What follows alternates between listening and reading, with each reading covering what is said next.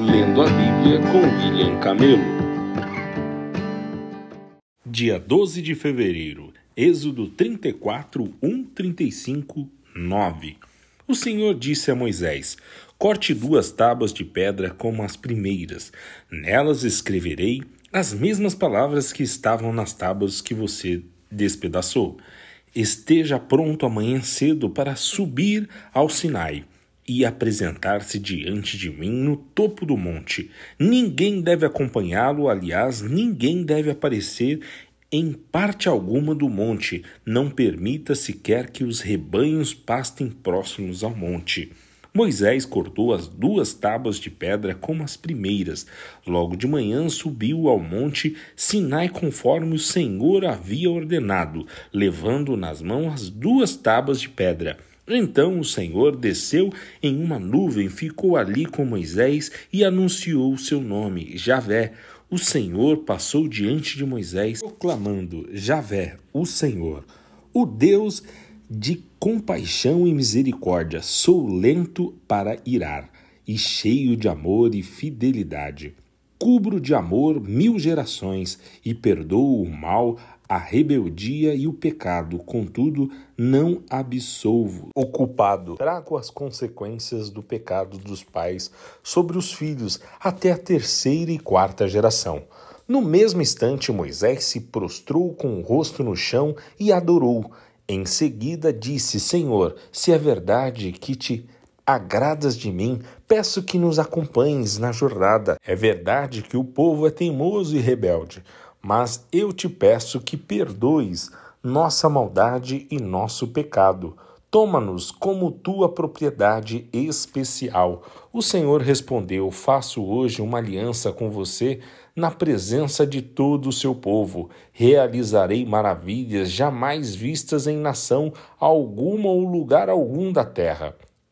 E todos ao seu redor verão o poder do Senhor, o poder temível que demonstrarei em seu favor. Observe com atenção, porém, tudo que eu lhe ordeno hoje, irei à sua frente e expulsarei os amorreus, os cananeus, os etitas, os fariseus, os aeveus e os jebuseus tenha muito cuidado para não assinar tratados com os povos que vivem na terra para a qual você está indo. Se o fizer, seguirá pelos maus caminhos deles e cairá numa armadilha. Em vez disso, destrua os altares idólatras, despedace as colunas sagradas, derrube os postes dedicados à deusa Azera não adore outros deuses, pois o Senhor, cujo nome é zeloso, é Deus zeloso de seu relacionamento com vocês. Não faça tratado algum com os povos que vivem na terra. No culto a seus deuses, eles se prostituem e oferecem sacrifícios. Eles o convidarão para comer dessas ofertas e você aceitará o convite. Depois aceitará que as filhas deles, as, as quais sacrificam a outros deuses, se casem com seus filhos, elas seduzirão seus filhos para que se prostituam adorando outros deuses. Não faça para si deuses de metal fundido. Celebre a festa das pães sem fermento. Durante sete dias, coma seu pão sem fermento, conforme eu lhe ordenei. Celebre esta festa anualmente, no tempo determinado no mês de Abibe, pois é o aniversário de sua partida do Egito. As primeiras crias de todos os animais me pertencem, incluindo os machos das primeiras crias de seus rebanhos de bois e ovelhas, para resgatar a primeira cria de uma jumenta, entregue ao Senhor como substituto um cordeiro ou um cabrito. Caso você não resgate o animal, terá de quebrar o pescoço dele. Quanto aos primeiros filhos homens, será obrigatório resgatá-los. Ninguém deve se apresentar diante de mim de mãos vazias. Você tem seis dias na semana para fazer os trabalhos habituais, mas no sétimo dia não deve trabalhar, mesmo nas épocas de arar e colher. Celebre a festa da colheita, com os primeiros frutos da colheita do trigo. Celebre também a festa da última colheita no final da safra.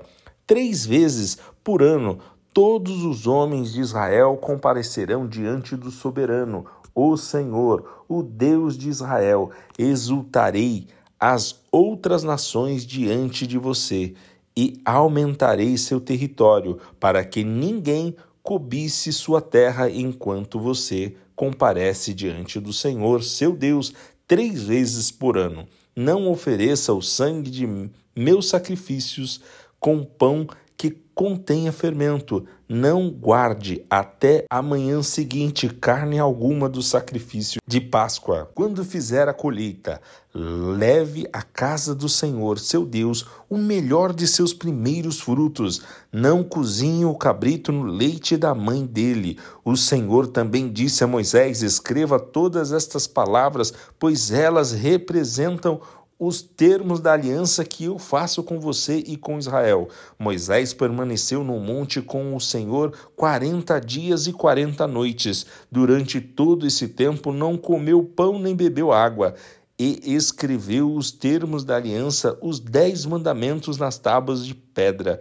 Quando Moisés desceu do monte Sinai, carregando as duas tábuas da aliança, não percebeu que seu rosto brilhava, pois ele havia falado com o Senhor. Quando Arão e os israelitas viram o brilho do rosto de Moisés, tiveram medo de se aproximar dele. Moisés, porém, chamou Arão e os líderes da comunidade que se aproximaram e Moisés falou com eles. Em seguida, todo o povo se aproximou e Moisés lhe transmitiu todas as instruções que o Senhor lhe tinha dado no Monte Sinai. Quando Moisés terminou de falar com eles, cobriu o rosto com um véu. No entanto, sempre que entrava na tenda da reunião para falar com o Senhor, tirava o seu véu até sair, depois transmitia ao povo as instruções que o Senhor lhe dava, e os israelitas viam o brilho de seu rosto, então Moisés cobria novamente o rosto com véu até voltar para falar com o Senhor. Moisés reuniu todas a comunidade de Israel e disse: Estas são as instruções que o Senhor mandou que seguissem. Vocês têm seis dias na semana para fazer o trabalho habitual, mas o sétimo dia será um sábado de descanso total, um dia sagrado ao Senhor. Quem trabalhar no sábado será executado, nem sequer acender fogo em suas casas no sábado. Então Moisés disse a toda a comunidade de Israel: foi isto que o Senhor ordenou: entreguem uma oferta ao Senhor. Todas as pessoas de coração generoso apresentem as seguintes ofertas ao Senhor: ouro, prata e bronze, fios de tecido azul, roxo e vermelho, linho fino e pelos de cabra para confeccionar tecidos peles de carneiro tingidas de vermelho e couro fino,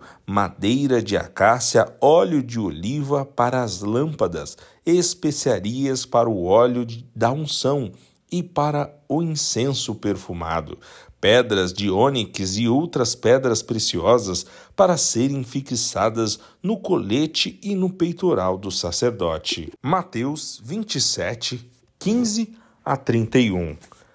A cada ano, durante a festa da Páscoa, era costume do governador liberar um prisioneiro qualquer, um que a multidão escolhesse. Neste ano havia um prisioneiro famoso por sua maldade chamado Barrabás. Quando a multidão se reuniu diante de Pilatos naquela manhã, ele perguntou: Quem vocês querem que eu solte, Barrabás ou Jesus chamado Cristo?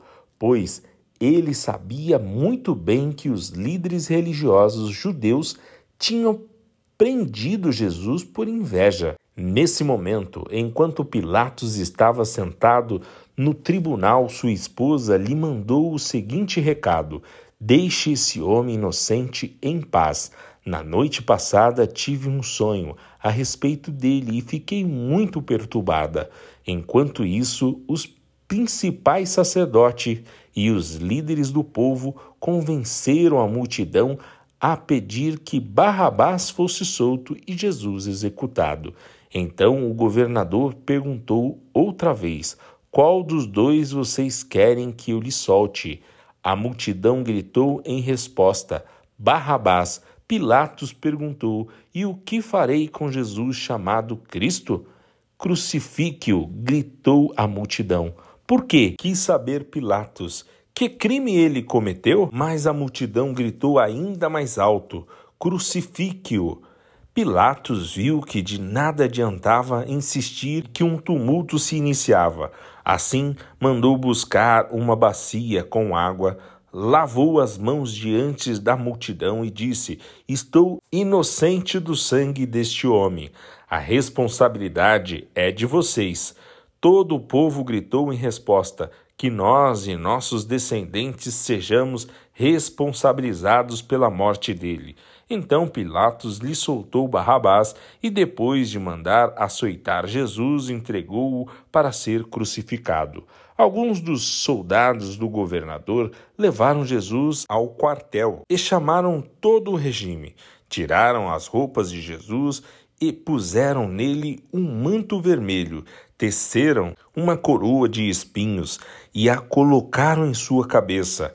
Em sua mão direita puseram um caniço, como se fosse um cedro.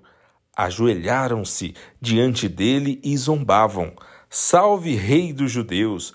Cuspiam nele, tomavam-lhe o caniço da mão e com ele batia em sua cabeça. Quando se cansaram de zombar dele, tiraram o manto e o vestiram novamente com suas roupas. Então o levaram para ser crucificado. Salmos 33, 12, 22.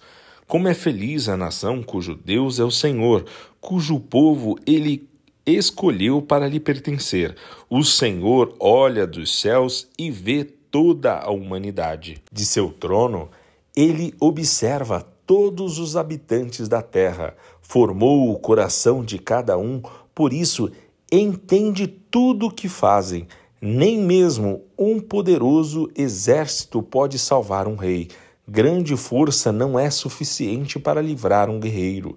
Não confie em seu cavalo de guerra para obter vitória. Apesar de toda a sua força, ele não é capaz de salvá-lo. O Senhor, porém, está atento aos que o temem, aos que esperam por seu amor. Ele os livra da morte e os conserva com vida em tempos de fome. Nossa esperança está no Senhor. Ele é o nosso auxílio e nosso escudo. Nele nosso coração se alegra, pois confiamos em seu santo nome. Que o teu amor nos cerque, Senhor, pois só em ti temos esperança. Provérbios 9, 1 a 6. A sabedoria construiu sua casa e ergueu suas sete colunas, preparou um grande banquete, misturou os vinhos e arrumou a mesa, enviou suas servas para convidarem a todos. Do ponto mais alto da cidade, ela clama: Venham à minha casa, todos os ingênuos. E aos que não têm juízo, ela diz: Venham, comam de meu banquete e bebam do vinho que misturei. Deixem sua ingenuidade para trás e vivam. Andem pelo caminho do discernimento.